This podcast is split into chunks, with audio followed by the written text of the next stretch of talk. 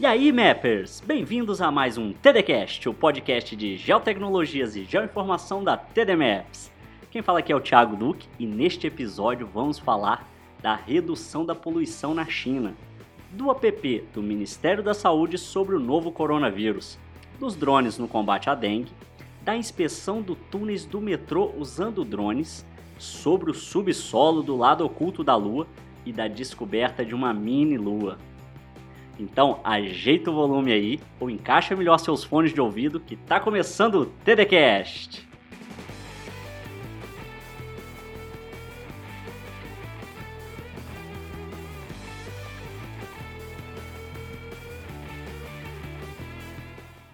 E vamos começar falando de um dos assuntos que não tem deixado os noticiários nos últimos tempos: o avanço do coronavírus. Também pudera, o novo coronavírus, o Covid-2019, tem se espalhado rapidamente pelo mundo e a cada dia mais crescem os casos.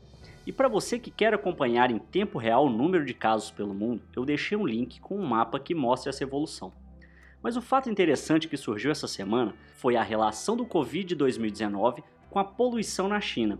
E não é nada relacionado à forma de contágio ou falta de higiene, e sim de como satélites registraram uma redução drástica na poluição e isso, em boa parte, se deu devido ao surto, uma vez que houve isolamento de várias cidades, redução no transporte público e automotivo e fechamento de fábricas. As constatações foram feitas por pesquisadores da NASA e da ESA, que é a Agência Espacial Europeia, e que monitoram com satélite os níveis de poluição do planeta.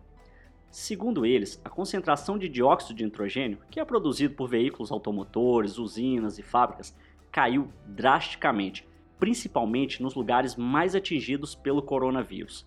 As imagens mostram as concentrações do antes e durante a quarentena imposta pelo governo chinês. E se você quiser ver as imagens que realmente não deixam dúvidas dessa redução, eu deixei o link na descrição. E já que estamos falando de coronavírus e sobre sua expansão, semana passada o Brasil registrou seu primeiro caso. E claro, um monte de desinformação se espalhou por aí. E uma boa alternativa contra esse tipo de notícia foi o lançamento de um aplicativo do Ministério da Saúde em parceria com o SUS com informações sobre o coronavírus. O app está disponível tanto na Play Store quanto na App Store e traz informações sobre sintomas, prevenção, entre outras coisas. E o que mais me chamou a atenção, claro, foi um mapa. É que o app possui um mapa com as unidades de saúde próximas a você. Agora, caso você já esteja se sentindo mal, há um botão com a frase clique aqui, que imediatamente abre opções para você ir preenchendo sobre os sintomas que está sentindo. Para baixar o app, procure por Coronavírus SUS na sua loja de aplicativo.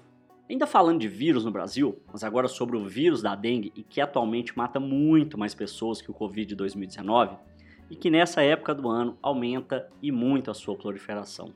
É que os bombeiros do Mato Grosso têm usado drones para combater os criadores dos mosquitos da dengue. Com a ajuda das câmeras dos drones, os bombeiros conseguem identificar possíveis locais que servem de criadouros das larvas do mosquito.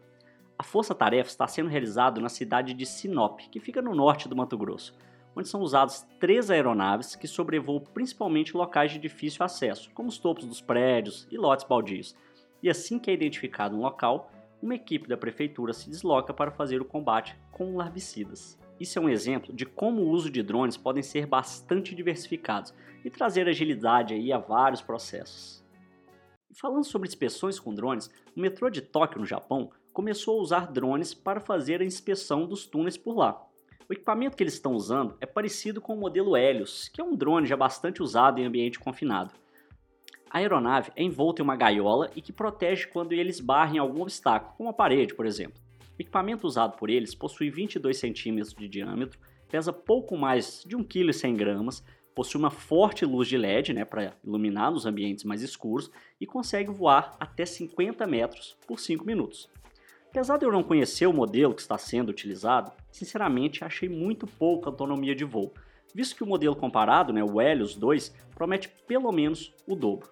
Mas não se engane achando que esse tempo de voo é muito pouco. Segundo a empresa responsável pela manutenção do metrô, com o uso deste equipamento é possível economizar tempo e material, pois antes era preciso instalar andaimes e outros materiais pesados para se fazer o mesmo serviço.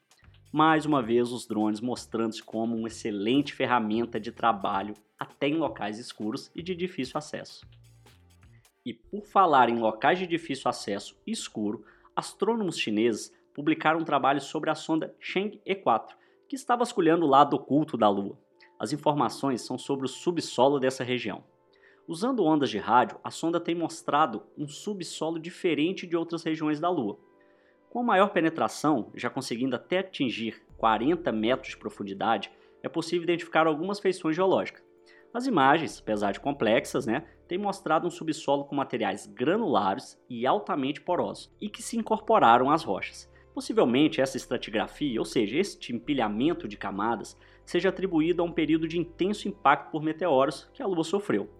Essas informações são extremamente importantes para entendermos como se deu a formação e evolução da Lua. Se você quiser ver este artigo e as fotos do lado oculto da Lua, os links estão na descrição. Ainda neste assunto lunar e fechando o episódio de hoje, astrônomos do Observatório Monte Lemmon, perto de Tucson, no Arizona, que fica nos Estados Unidos, identificaram uma mini-lua. Isso mesmo, um pequeno corpo celeste que está orbitando nosso planeta há cerca de 3 anos. Essa mini-lua possui cerca de 6 metros e é chamada de 2020 CD, mas ela mal foi descoberta e provavelmente já está indo embora. Isso porque esses tipos de objetos celestes estão constantemente indo e vindo e por vezes ficam aprisionados pela gravidade terrestre. Porém, devido à interferência gravitacional da nossa própria Lua ou do Sol, estes corpos celestes não possuem uma órbita muito estável e isso faz com que eles mudem o seu trajeto constantemente. Ah, e pode ficar tranquilo que, mesmo correndo o risco dessa órbita mudar e vir a colidir com a Terra, o tamanho desse objeto raramente passaria intacto pela nossa atmosfera. Rapidamente ele se desintegraria. No máximo, o que você veria seria uma estrela cadente. Bom, então é isso. Espero que tenha gostado desse episódio. Se cuide quanto ao coronavírus e principalmente faça sua parte contra a dengue. E até o próximo episódio. Tchau!